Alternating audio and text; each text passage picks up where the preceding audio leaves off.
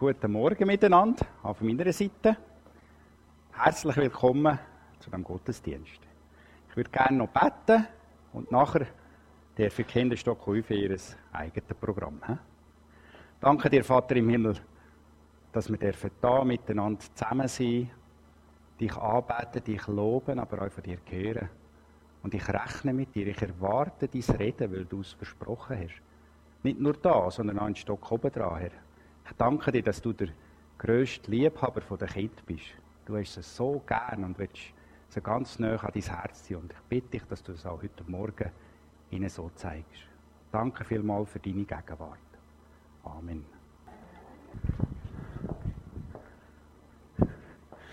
Also, äh, das Thema von heute ist, hey, also eigentlich habe ich erwartet, dass ihr heute pünktlich sind. Ist zu viel erwartet, hä? Aber ich habe wenigstens erwartet, dass ihr ruhig sind und absitzen.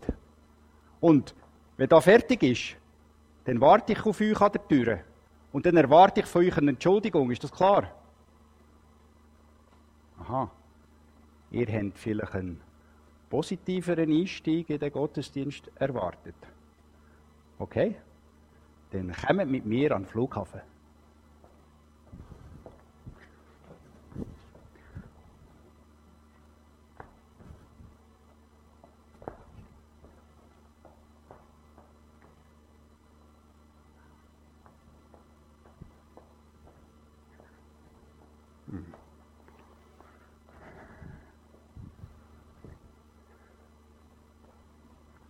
Voilà. Erwartungen. Heute ist der erste Advent. Advent heißt ja bekanntlich Ankunft. Adventus Domini, die Ankunft des Herrn. Und ich habe so gedacht, ja, Acho, das hat immer irgendetwas mit Warten und Erwarten zu tun. Und ich habe, das hat mich dann inspiriert, heute Morgen ein bisschen etwas zum Thema Erwartungen zu sagen und mit euch nachzudenken. Erwartungen. Auch in der Zeit, wo Jesus ist geboren wurde, in der Zeit, wo Jesus gelebt hat, hat es Erwartungen gegeben.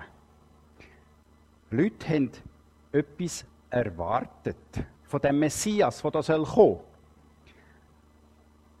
Ähm, zwei Männer haben das später, nach dem Tod von Jesus, so richtig auf den Punkt gebracht. Ihr könnt euch erinnern, Jesus ist gestorben und verstanden, und da sind zwei unterwegs gewesen, heimzu, in ihr Dorf auf Emmaus, und haben da äh, den Kopf gehangen, weil, ja, jetzt ist der halt tot. Und dann ist Jesus denen, zu denen gekommen, und es steht in der Bibel, ihre Augen wurden gehalten, dass sie ihn nicht kannten. Sie haben nicht gewusst, wer es ist. Und Jesus stellt sich ein bisschen dumm und sagt so, du, warum sind ihr so traurig? Was ist los? Ja, hey, bist du der Einzige, der nicht checkt was da abgegangen ist die letzten Tage? Und dann erzählen sie ihm, was da alles gegangen ist. Und der letzte Teil vom, von, äh, von dieser Rede steht nachher im Lukas 24, aber unsere obersten Priester und die anderen Mitglieder des Hohen Rates haben ihn an die Römer ausgeliefert. Er wurde zum Tode verurteilt und dann ans Kreuz geschlagen. Dabei hatten wir gehofft oder erwartet, dass er der von Gott versprochene Retter ist, der Israel befreit. Seither sind nun schon drei Tage vergangen. Wir haben erwartet, dass sich da etwas ändert, dass der kommt und die Römer rausgeht. Ja, das würde ich auch unterschreiben. Keine Steuern mehr zahlen, weg mit dem Zeug. Äh, nein, die Erwartungen sind komplett enttäuscht worden. Wir haben doch gehofft und erwartet, er würde dann sein Reich hier aufbauen. Und das ist nicht passiert. Unser eigenes Leben ist ebenfalls tapeziert mit unerfüllten Erwartungen. Das neue Auto steht mehr in der Werkstatt als in der eigenen Garage. Der Nachwuchs bringt Noten heim im untersten einstelligen Bereich. Und das Traumhotel aus dem Katalog entpuppt sich als dreckiges Loch. Alles unerfüllte Erwartungen. Was sind deine unerfüllten Erwartungen in dieser Woche? Ich habe mich ein bisschen gefragt, woher kommen eigentlich Erwartungen? Wie kommt das, dass wir dieses oder jenes erwarten? Und ich habe probiert, eine kleine Liste zu machen. Sie ist sicher nicht äh, abschließend. Aber ich denke, Kultur prägt sehr stark unsere Erwartungen. Zum Beispiel Pünktlichkeit. Bei uns ist das so, fünf Minuten vor bis null ist pünktlich. In anderen Kulturen ein, zwei Stunden später ist längstens pünktlich genug. Das ist, ist kein Thema. Oder Erziehung. Ich habe noch gelernt, Danke sagen, wenn man etwas überkommt. Das erwarte ich auch jetzt, wenn man jemandem ein Geschenk gibt, dass der Danke sagt. Das ist eine Erwartung, die kulturell oder aus der Erziehung bedingt ist. Dann gibt es natürlich Erwartungen, die basiert sind auf äh, politisch, soziales oder wirtschaftliches Umfeld. Also gerade in unserem Staat zum Beispiel kann man erwarten, dass wenn ich arbeitslos werde, dass mir Geld zufließt. Ich habe eine Krankenkasse, ich erwarte, dass mir das zahlt wird, was ich da äh, an Leistungen brauche oder so, und so weiter. Prägung, die unsere Erwartungen schüren, in den Medien zum Beispiel oder so, dann irgendein Spitzensportler, dann sagt man schon vom Jungen oder Matt, ja, der, das Jahr wird er den Gesamtweltcup gewinnen, weil man erwartet aufgrund von vergangenen Leistungen und das wird dann aufgepusht. Erfahrung. Habt ihr auch schon die Erfahrung gemacht, dass wenn ihr eingeladen werdet von jemandem, dass es etwas Feines zu essen gibt? Das ist so. Ich erwarte das. Ich bin noch nie eingeladen worden und dann es einfach Wasser und ein Stück Herzbrot gegeben. So tun sich aus Gewohnheiten an Erwartungen ähm, generieren und dann nicht zuletzt persönliche Wünsche, Partnerwahl, gefüllt mit Erwartungen, überfüllt mit Erwartungen. Oder manchmal auch Erwartungen an die Wettervorhersagen oder ähnliches. Und genau das prägt euch unsere Erwartungen an Gott.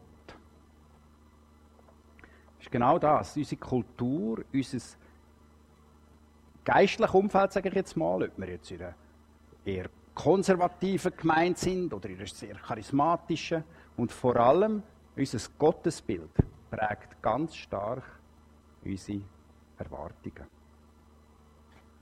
Oh, jetzt sehe ich gerade. Soll ich Hochdeutsch sprechen? Ist gut. Nicht, Entschuldigung.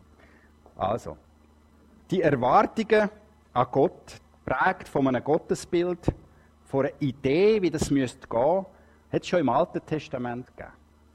Ein kranker Mann hat gehört, dort könntest du Hilfe bekommen.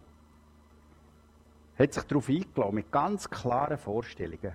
Der kranke Mann war General von der syrischen Armee und hat sich erniedrigt, ins Land Israel zu gehen und dort mit seinen Erwartungen zu dem Prophet zu kommen, wo man ihm gesagt hat, hey, der hilft dir.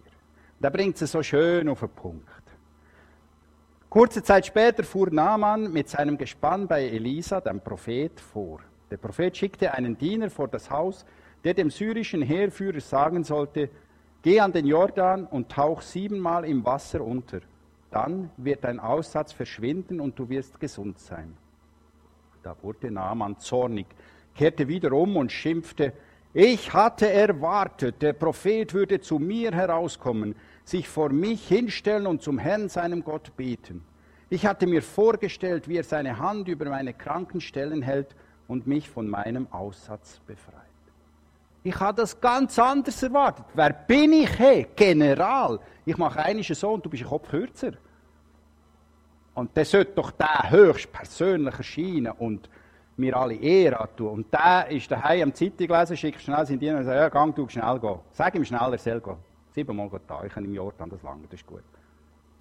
Komplett enttäuschte Erwartungen. Seine Vorstellungen sind von seinem Gottesbild prägt gewesen. Vielleicht sind unsere Vorstellungen vor allem prägt vom Machbaren gefiltert und begrenzt.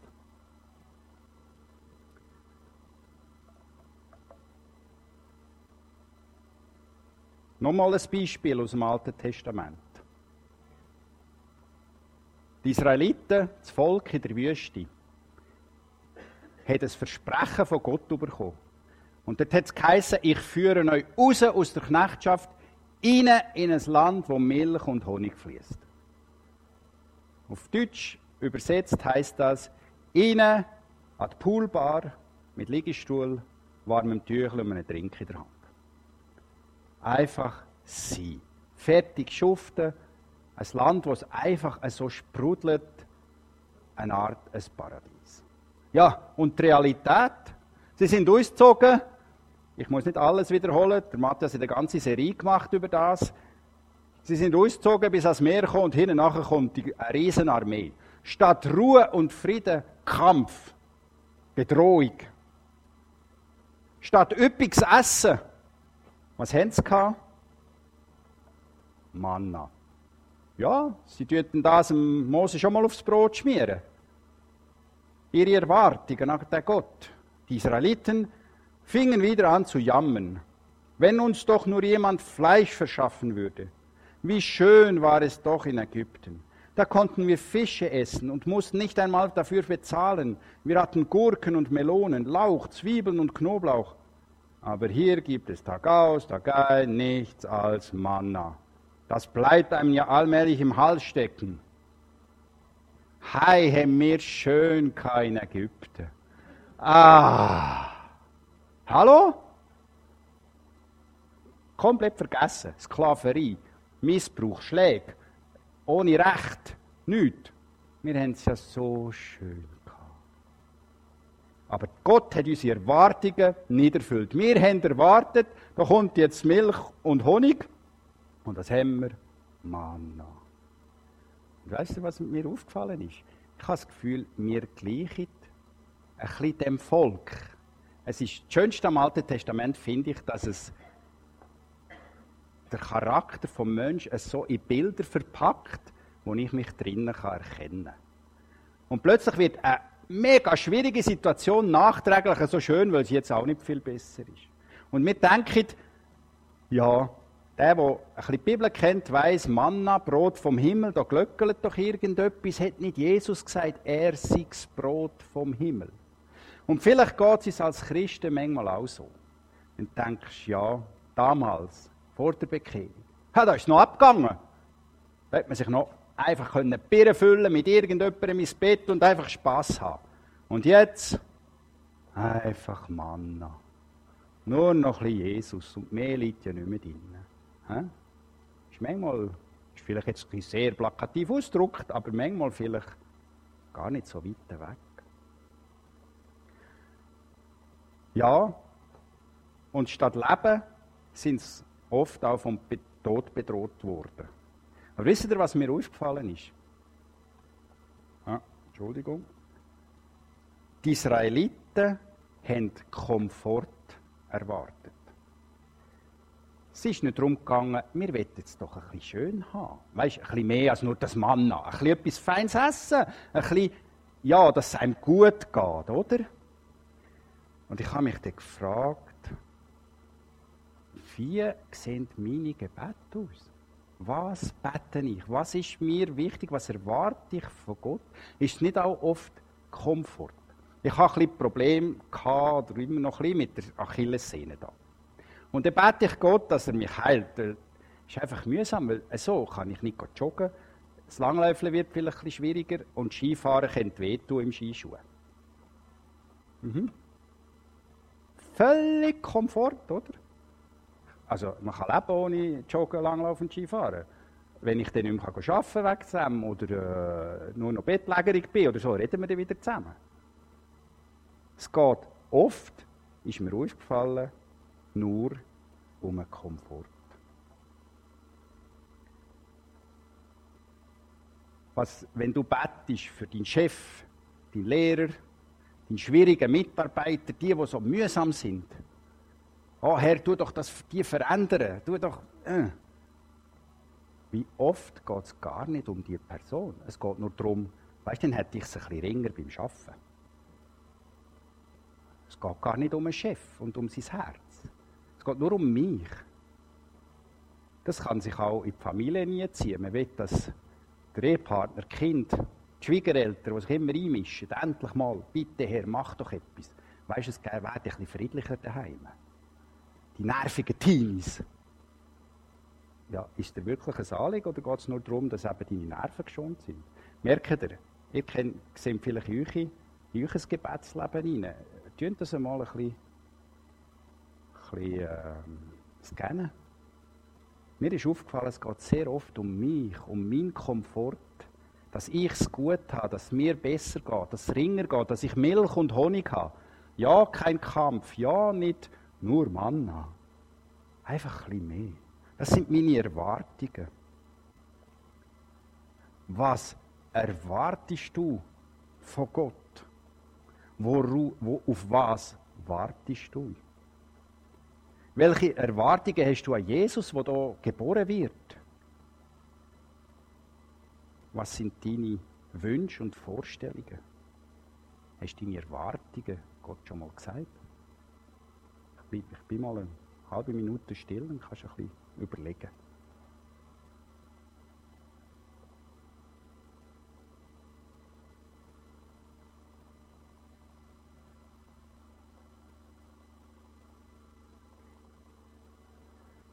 Ich mache einen krassen Szenenwechsel. Es ist wie eine, eine Erwartung, die jetzt zum Ausdruck kommt, wie ein heller Stern in dunkler Nacht. Aber zuerst brauche ich wieder ein deine Fantasie, dein Vorstellungsvermögen. Stell dir vor, eine Person mit so richtig geistlicher Autorität, vielleicht auch dein Vater, wenn er das für dich verkörpert hat, merkt, dass ja, sein letztes Stündchen langsam geschlagen hat und er sagt, komm, komm zu mir, ich möchte dich noch segnen. Mit ganz einem speziellen Segen.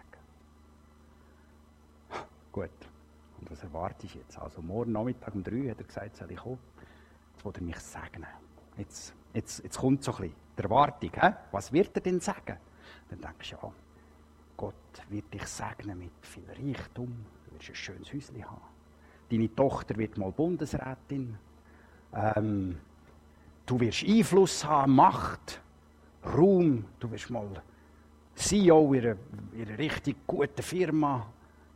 Irgendwie so, ha, das erwartet mir als Sagen. Und dann kommst du an und dann bist du ganz gespannt. Und das haben zwölf junge Männer mal erlebt. Ihren Vater, der Jakob, hat sie zu sich gerufen und hat gesagt, meine lieben Buben, es ist Zeit, Abschied zu nehmen. Ich möchte euch noch segnen. Und hat er angefangen, am Alter nach, und hat ihnen ein Segen und damit auch eine gewisse Prophetie mitgegeben. Und dann kommen ganz schöne Sätze. Also gerade der Judah, da, boah, der bekommt es ab. Habt ihr das gesehen, das Bild am Anfang mit dem Leu? Und sagt der Judah, du bist wie ein Leu, weißt stark und aus dir wird mal etwas und der Erlöser wird von dir kommen. So, und das ist einer, das ist schon der zweite oder der dritte, wo ist dran gekommen. Und dann, wenn ich dann, ich bin ja der Jüngste von meiner Familie, also wenn ich dann ein bisschen weiter hinkomme, denke ich, ja, jetzt, jetzt weiss man so lang, was, in welche Richtung das könnte gehen. Und jetzt, jetzt bin ich da dran. Und jetzt wollen wir mal schauen, was da bei den anderen zum Beispiel ist gekommen. Issachar wird ein knochiger Esel sein und sich lagern zwischen den Sattelkörben. Da hat er seine Schultern geneigt zu tragen und ist ein fronpflichtiger Knecht geworden. Der nächste Bub.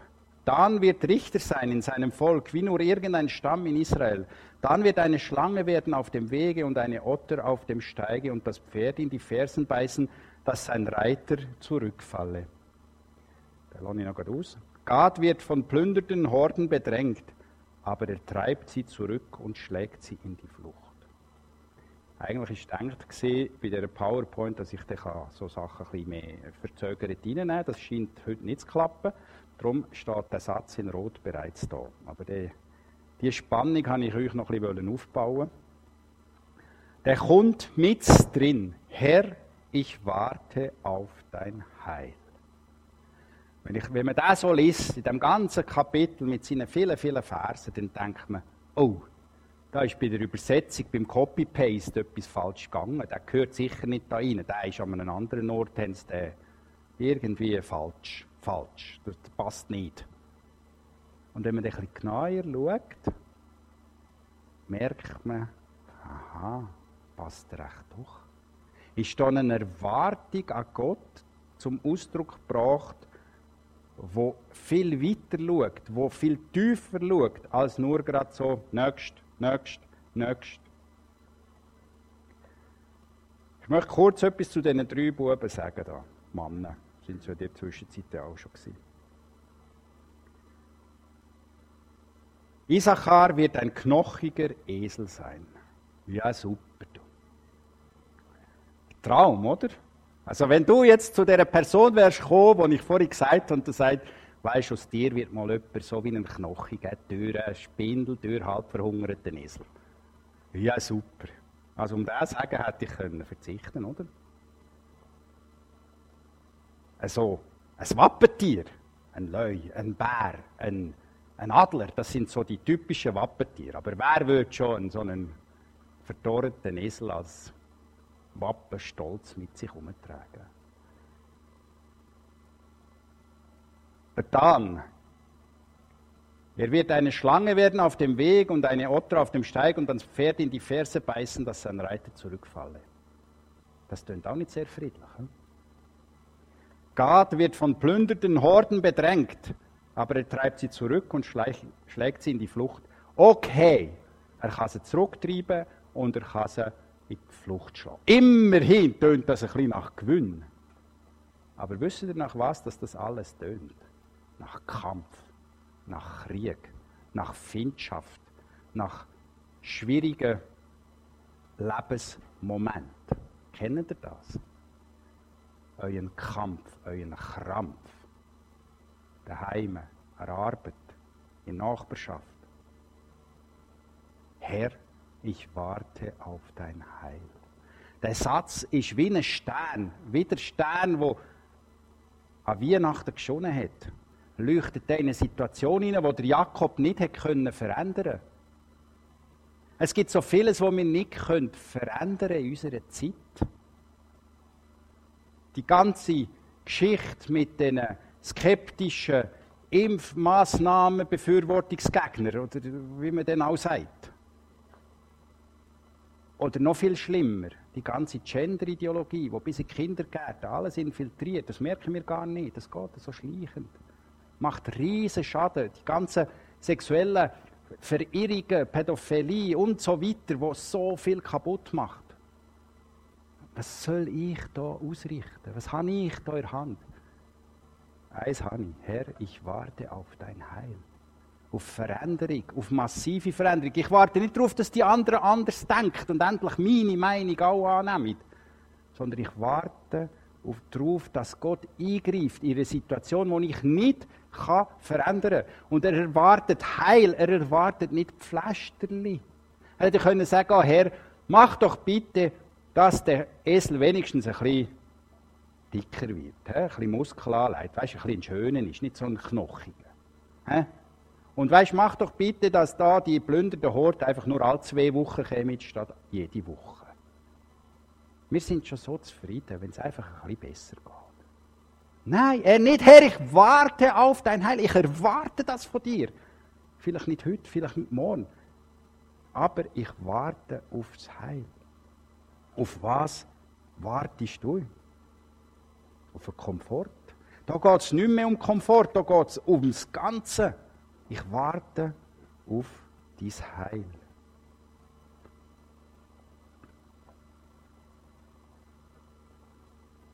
Ich warte nicht auf Linderung, sondern auf Heilung.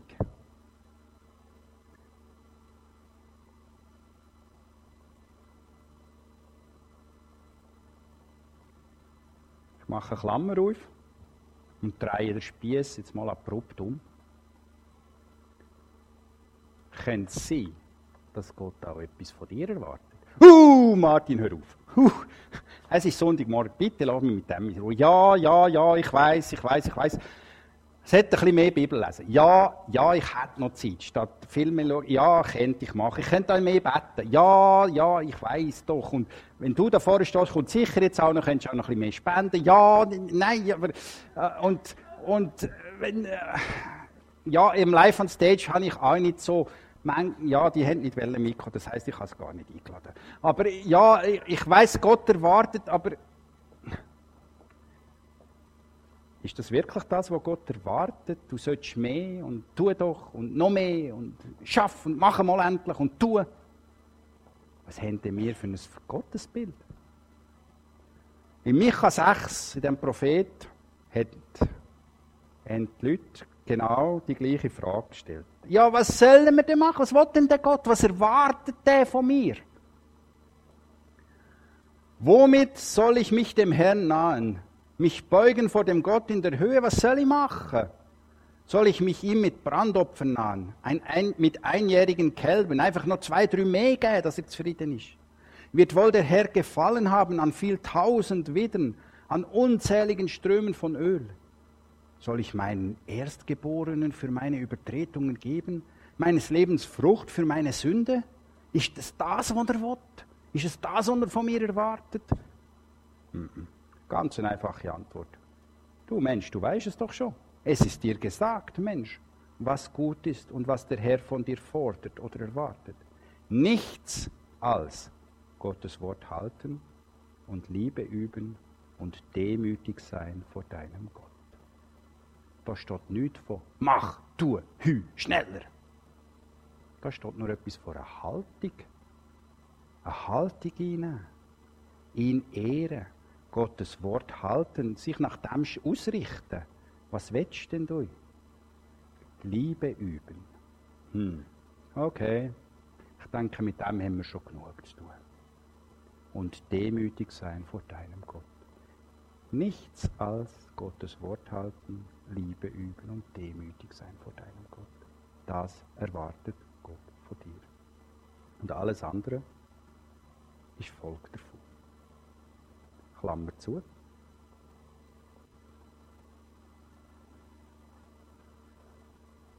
Wir kommen wieder zurück zu den Erwartungen an Gott. Ich habe vorhin gesagt, erwarten wir nur ein bisschen Pflasterli, ein bisschen, ja, tun wir ein bisschen helfen.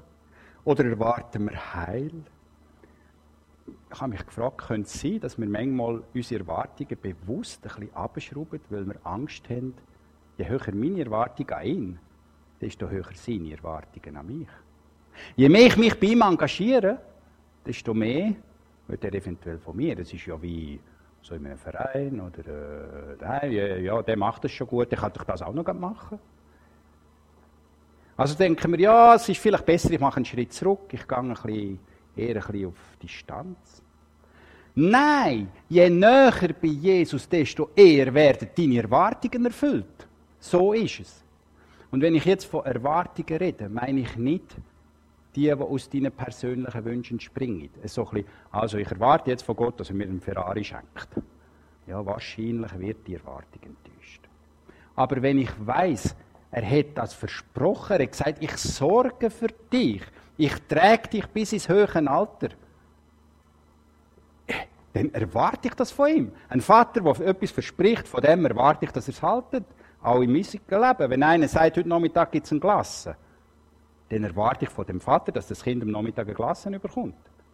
Und so ist es auch mit dem himmlischen Vater, mit Jesus. Je näher bei ihm, desto eher erleben wir sein Heil, desto näher sind wir an der Erfüllung von unseren Erwartungen. Habt ihr gemerkt, die Wunder, die Jesus hat da, die sind heilbringend gewesen.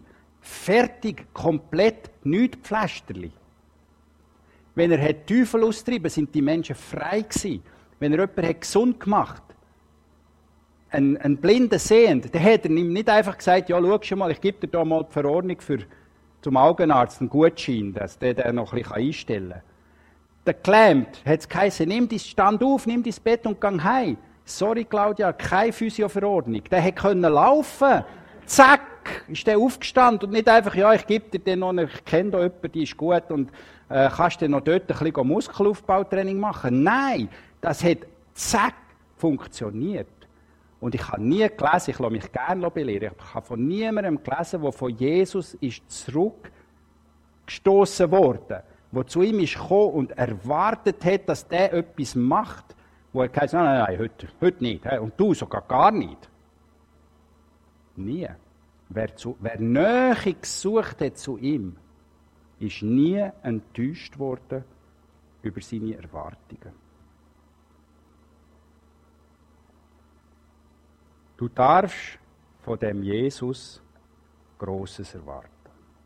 Sogar mehr, als du denkst. Nachdem Jesus schon aufgefahren ist, sind der Petrus und der Johannes in den Tempel gegangen und dort ist ein Mann gesessen, lahm, und erwartungsvoll sah der Mann auf. Würde er etwas von ihnen bekommen? Er ist ja schließlich Bettler gewesen. Doch Petrus sagte, Geld habe ich nicht, aber was ich habe, will ich dir geben. Im Namen von Jesus Christus aus Nazareth steh auf und geh. Er hat viel mehr bekommen, als das er je erwartet hat.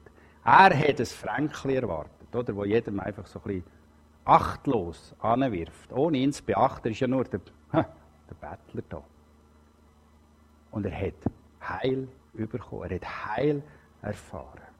Und das wünsche ich dir für dein Leben, dass du Heil erfahrst in deiner Familie, in deinem Bereich, in deiner in Arbeit, in der Umgebung. Dass nicht einfach ein bisschen besser, es nicht um deinen Komfort geht, sondern um das Heil um das, was Jesus ist. Komm näher zu Jesus. Schau nicht aus der Distanz einfach zu, was es so geht, sondern leb mit ihm. Und ich garantiere dir, du wirst Wunder erleben. Amen.